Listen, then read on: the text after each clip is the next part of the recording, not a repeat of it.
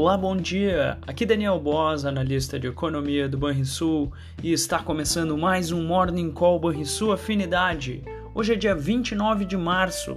Lá fora, a falência do Silicon Valley Bank e do Signature Bank voltam à tona no dia do testemunho de um dirigente do Fed sobre o tema. As bolsas europeias e os futuros em Wall Street operam em terreno positivo, conforme os mercados reduzem a tensão em relação ao setor bancário. A confiança do consumidor alemão registrou a sexta elevação consecutiva, embora o resultado ainda não capte as reações à recente crise bancária, que levou à aquisição do Credit Suisse por parte do UBS, ambos bancos suíços. O dólar, que subia mais cedo, agora perde força ante moedas rivais e também emergentes.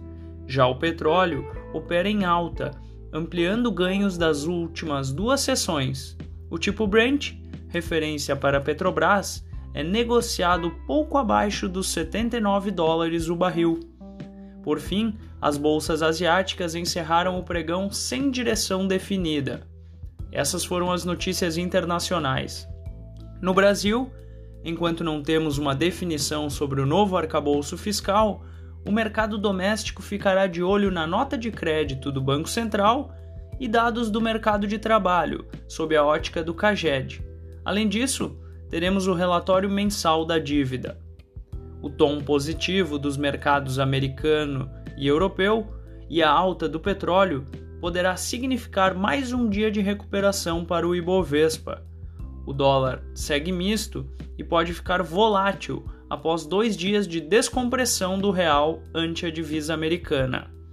No mercado financeiro, espera-se novas informações sobre o projeto do arcabouço fiscal, que, na véspera, foi prometida divulgação até o final da semana por parte do ministro da Fazenda. A ver. Fechamento do mercado.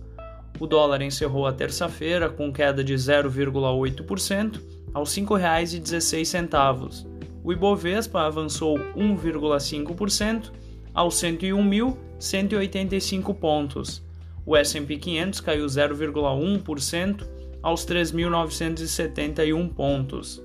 O DI futuro para janeiro de 2024 subiu 10 pontos base a 13,15% e o DI futuro para janeiro de 2028 ficou estável a 12,38%.